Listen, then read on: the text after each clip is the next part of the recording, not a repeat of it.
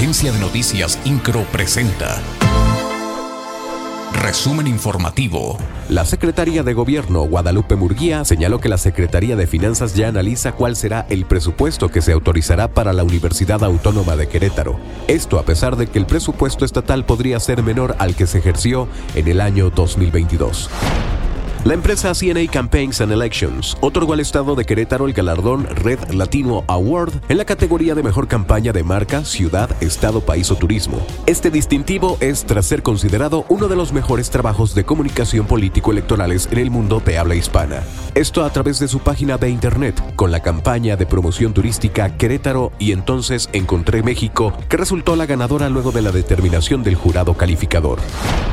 El gobierno del estado entregó más de 50 reconocimientos a empresas socialmente responsables que se preocupan por el cuidado del medio ambiente. El ejecutivo Mauricio Curi destacó que las y los empresarios se sumen a esta clase de iniciativas que incentivan a trascender.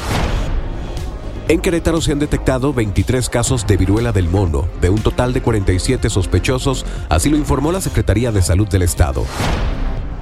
El secretario de Desarrollo Social, Agustín Dorantes, dio a conocer que la próxima semana arrancará la entrega de la tarjeta Contigo para mujeres vulnerables de los 18 municipios en apoyo a la economía de las familias y como un respaldo más para que las y los jóvenes del municipio puedan continuar con sus estudios. El presidente municipal Luis Nava dio a conocer que para este cierre de 2022 se entregarán 4.700 apoyos del programa Tu Beca, que junto a los apoyos otorgados en el primer semestre totalizan a más de 9.400 estudiantes de secundaria, preparatoria y licenciatura beneficiados.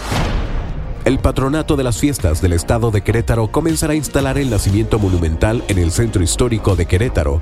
El titular de este patronato, Jaime García Alcocer, dio a conocer que entre el 29 y 30 de noviembre comenzará la instalación de este nacimiento en el Jardín Cenea. INCRO, Agencia de Noticias.